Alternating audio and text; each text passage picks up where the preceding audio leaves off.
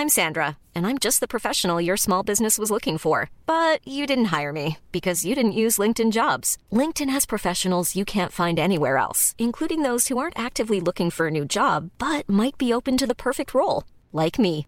In a given month, over 70% of LinkedIn users don't visit other leading job sites. So if you're not looking on LinkedIn, you'll miss out on great candidates like Sandra. Start hiring professionals like a professional. Post your free job on linkedin.com/people today. Vous allez écouter la story, mais juste avant, on aimerait vous parler de Elles ont osé, le nouveau podcast des échos. Découvrez comment des femmes inspirantes font bouger l'économie, la recherche, la culture, le sport. Deux femmes, deux générations qui viennent nous parler de leur parcours, des succès, épreuves et rencontres qui ont changé leur vie. Elles ont osé, c'est à écouter chaque mois sur le site des échos entrepreneurs et sur vos plateformes préférées.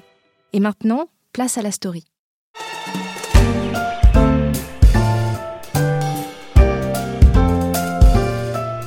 Sein de la French Tech, les rachats sont peu nombreux. C'est même l'un des rares points faibles d'un écosystème qui ne cesse de grandir depuis 10 ans. Mais au début de l'année, une de ces pépites a tapé dans l'œil d'un géant américain. Clustry, qui édite des solutions RH à base d'intelligence artificielle, a été racheté par Cornerstone pour 18,5 millions de dollars. Cette issue clôture une histoire de 6 ans pour la startup tricolore et sa fondatrice au parcours atypique. Je suis Guillaume Préjoras, vous écoutez La Story, le podcast d'actualité des échos, et aujourd'hui je vous emmène à la rencontre de Bénédicte de Raphaélis Soissant, qui me reçoit chez elle au début de ce premier été post-confinement, pour évoquer cette folle aventure qui est aussi sa première tentative entrepreneuriale, mais certainement pas la dernière. Bénédicte, bonjour. Bonjour Guillaume. Merci de me recevoir chez toi. Donc, on- pour ceux qui écouteront ce podcast dans quelques mois, voire quelques années, on est, on est juste en, en post-confinement après le Covid. C'est une période doublement particulière pour toi, puisque juste avant, tu as euh, vendu ton entreprise, on va y venir. Mais avant, je voulais savoir, comme à chaque euh, invité qui me reçoit, euh, est-ce que tu as des routines le matin? Et est-ce qu'elles ont changé avec la période qu'on vient de passer? Ah, justement, en fait, je- on n'a pas vraiment de routine et j'ai pas vraiment de routine parce que, comme tu l'as dit, on- là, on a vécu euh, un MNE, euh, un confinement, euh, on a trois enfants une semaine sur deux, donc le matin, on s'organise un peu comme on peut, en fait. Et euh, bah oui, en effet, quand avant j'avais euh, avec toute l'équipe, avant qu'on soit racheté par Cornerstone, c'était se lever tôt, organiser le travail, distribuer pour tout le monde et regarder s'il y avait des sujets de la veille qu'il fallait adresser dès le matin pour pas bloquer les équipes, etc. Aujourd'hui, non, c'est c'est en effet euh, très différent. Donc, euh, si tu veux, des fois, c'est euh, mon mon homme qui se réveille très tôt, qui bouquine le journal et qui me réveille en disant "T'as vu cet article? Alors que en fait, j'ai même pas ouvert l'œil, donc c'est un peu brutal. Il y a des moments où c'est les petits qui nous réveillent. Enfin non, c'est très différent. Mais en tout cas, non, tous les matins, ce qui a pas changé, c'est de prendre ce que je suis en train de boire là, euh, qui plaît pas à grand monde, mais c'est de l'eau chaude avec de la fleur d'oranger. J'ai une espèce d'addiction à ça et ça, donc j'en bois des litres la journée. Mais non, pas de pas de routine particulière euh, du coup. D'accord. Et est-ce que tu peux nous parler juste euh, de Clustry quand même un petit peu pour qu'on- ceux qui connaissent pas bien la solution C'est une solution RH, un logiciel RH. Oui. Euh, voilà, dis-nous un petit peu plus euh, en détail ce que c'est aujourd'hui et euh, en quoi l'intégration avec Cornerstone euh, fait sens. Alors, donc Clustry, c'est une startup qui était euh, VC-backed, que j'ai fondée en 2014, dont l'objectif, c'était euh, d'utiliser l'intelligence artificielle, donc euh, du machine learning et des algorithmes sans biais, pour euh, faire des compétences un langage universel, une espèce de monnaie d'échange, en fait, dans le marché du travail, qui est aujourd'hui très basé sur les intitulés de poste, sur les diplômes, etc. Et donc, résoudre ce langage chaotique des compétences pour, à la fin, faire des recommandations de postes, de parcours, de formation, etc. aux collaborateurs.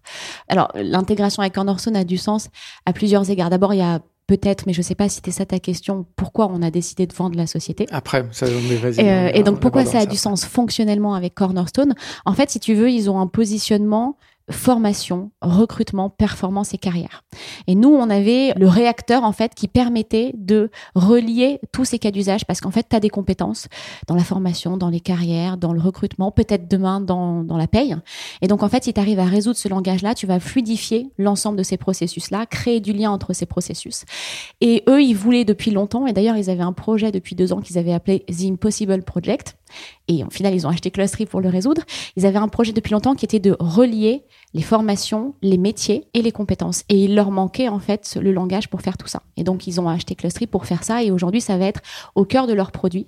Donc l'IA va être au cœur euh, de la solution sur un, profil de compétences universelles pour le collaborateur et des recommandations entre l'ensemble de leurs modules. Et ça, c'est Clustery qui va le faire. La typologie de tes clients, c'est plutôt des grands comptes euh, oui, c'est euh, des grands comptes, des entreprises de plus de 2-3 000 salariés. Et on a principalement signé des, des très grands comptes. Donc, c'est du Sanofi, du Carrefour, du SNCF, Crédit Agricole, Veolia, CMA, CGM. C'est ce genre d'entreprise-là.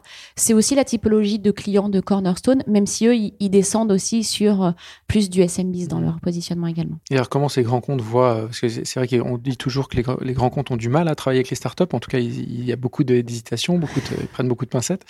Comment ils ont vu euh, cette acquisition? Alors déjà, on avait des clients en commun avec Cornerstone, mhm. donc pour eux, ils, ils ont ouvert le champagne quand ils ont euh, eu la news parce qu'ils se sont dit, euh, comme Sanofi, bah, super, on va avoir des produits beaucoup plus intégrés, ça va permettre d'avoir beaucoup plus de valeur dans Cornerstone et enfin un peu de relier tout ça.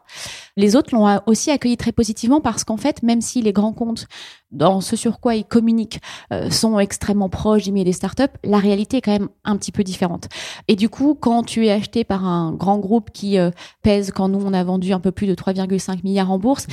Bon, en fait, ils se disent bon, la solution que j'ai achetée, la proposition de valeur que j'ai est pérenne. Mmh. Ce qui n'est pas forcément le cas quand tu travailles avec des startups, tu sais jamais quelle va être euh, l'issue.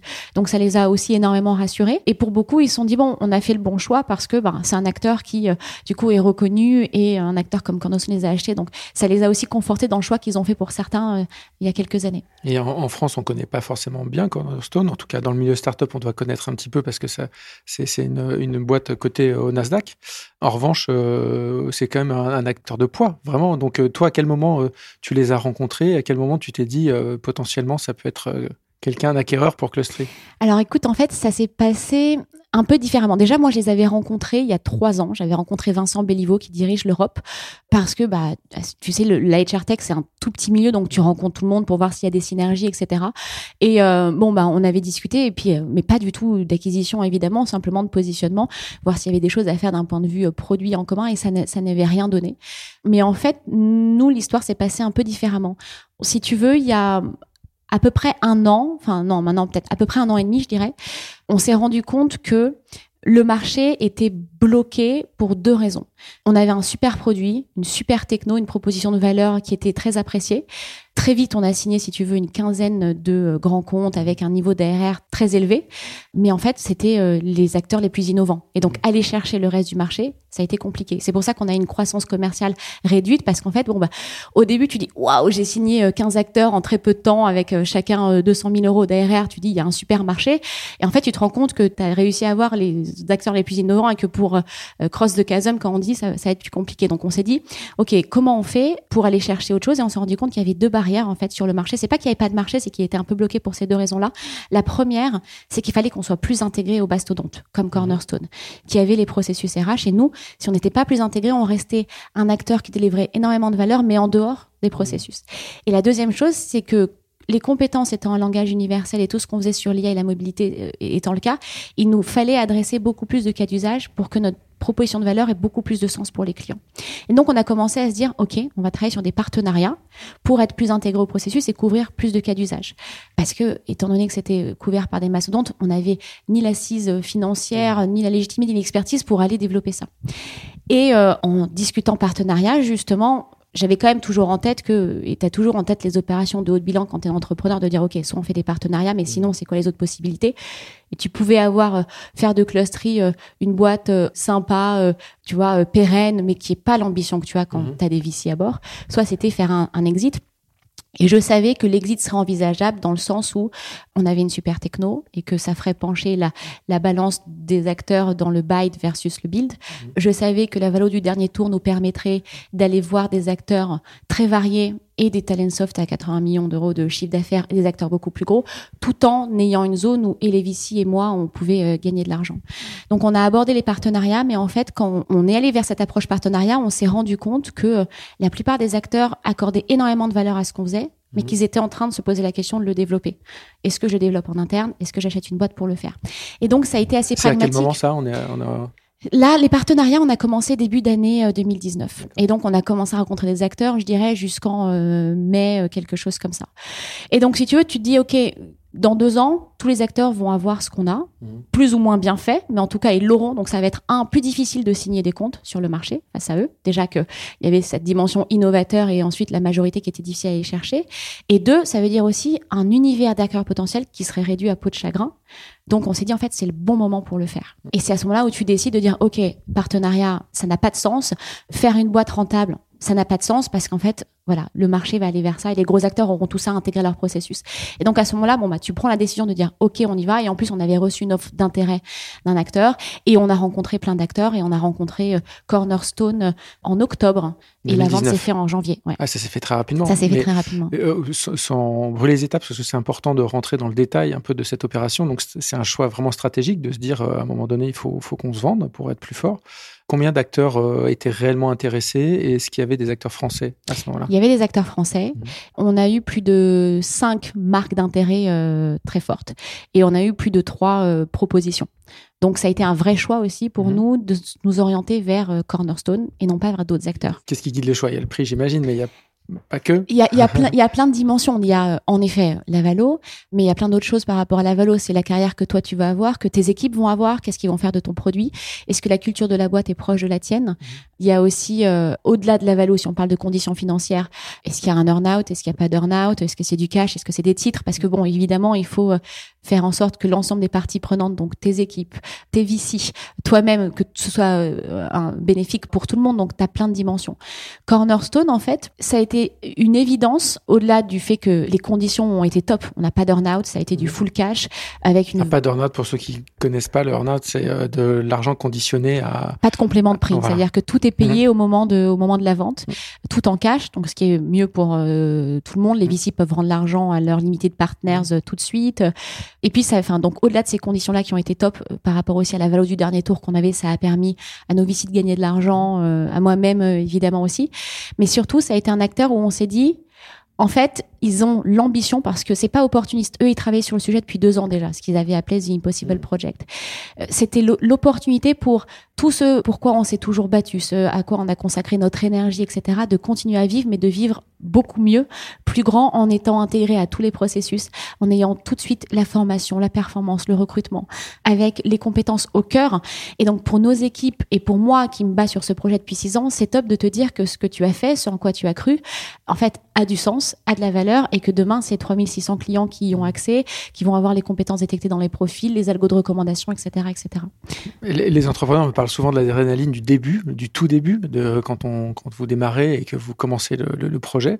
L'adrénaline de la vente, est-ce qu'elle existe et est-ce qu'elle est plus forte? Comment ça se passe? C'est très différent. En effet, c'est très différent. L'adrénaline du début, c'est de la ferveur. Tu es euh, porté par euh, ce en quoi euh, tu crois. Tu as une énergie de dingue. C'est très nouveau aussi. L'adrénaline de la fin, elle est beaucoup. Tu ressens beaucoup de pression en fait, plus que de l'adrénaline en fait. Déjà parce que c'est un processus dans lequel, en tant qu'entrepreneur, tu es très seul.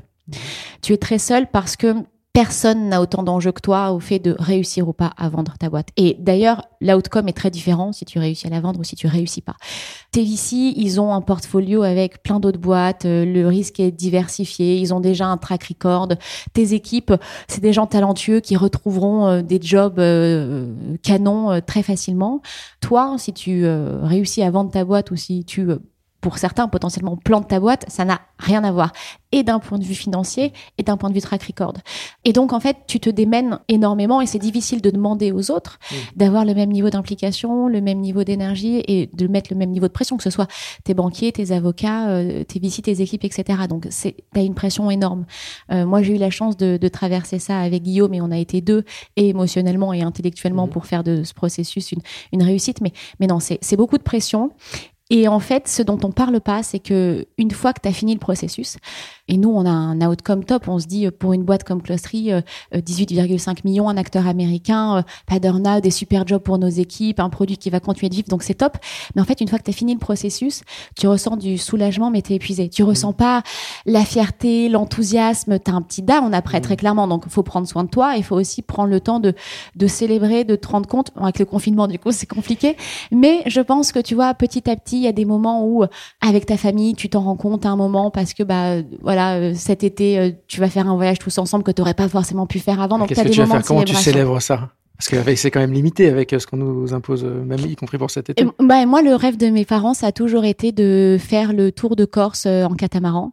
Et donc, j'ai loué un grand cata et on va partir tous ensemble avec Guillaume, les petits, mes parents, ma sœur, et on va, on va aller faire ça. Et donc, ce sera, ce sera top. Moi, ça a été aussi pour moi cette, la vente de closerie quelque chose de très familial parce que moi, j'ai toujours monté ma boîte pour prendre soin de mes parents et de ma sœur. Et donc, en ça, moi, j'ai été extrêmement heureuse parce que j'ai pu le faire. Et pour terminer, du coup, quand est-ce que on, se revoit dans 5 ou 6 ans? On refait la même chose et tu t'imagines où? Euh, Waouh. Donc déjà, dans 5 ou 6 ans, j'aurais presque... Ouais, je serais pas loin des 40. Euh, je m'imagine où? Écoute, je, je... Je sais pas.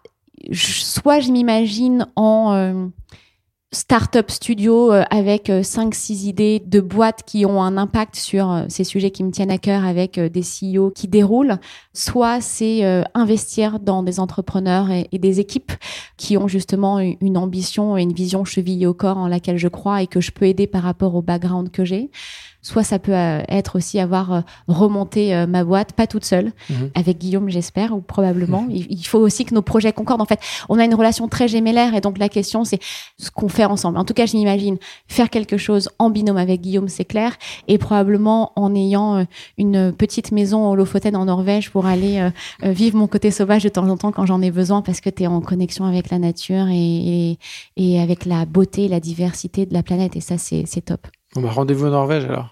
Ça marche. Avec plaisir, Guillaume. Bonne journée.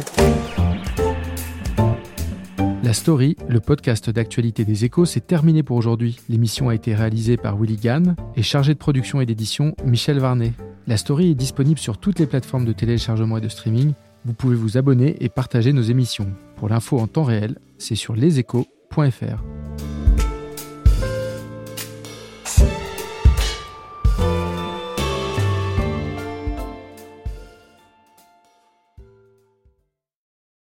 Vous avez aimé cet épisode de la story?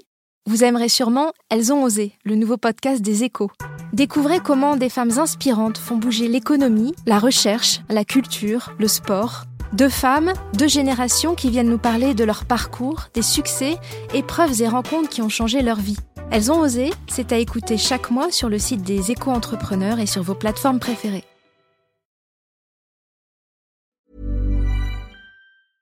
Mom deserves the best, and there's no better place to shop for Mother's Day than Whole Foods Market. They're your destination for unbeatable savings, from premium gifts to show-stopping flowers and irresistible desserts. Start by saving 33% with Prime on all body care and candles. Then get a 15-stem bunch of tulips for just $9.99 each with Prime. Round out Mom's menu with festive rosé, irresistible berry chantilly cake, and more special treats. Come celebrate Mother's Day at Whole Foods Market.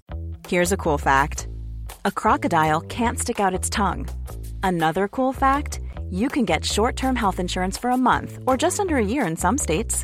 United Healthcare short term insurance plans are designed for people who are between jobs, coming off their parents' plan, or turning a side hustle into a full time gig. Underwritten by Golden Rule Insurance Company, they offer flexible, budget friendly coverage with access to a nationwide network of doctors and hospitals. Get more cool facts about United Healthcare short term plans at uh1.com.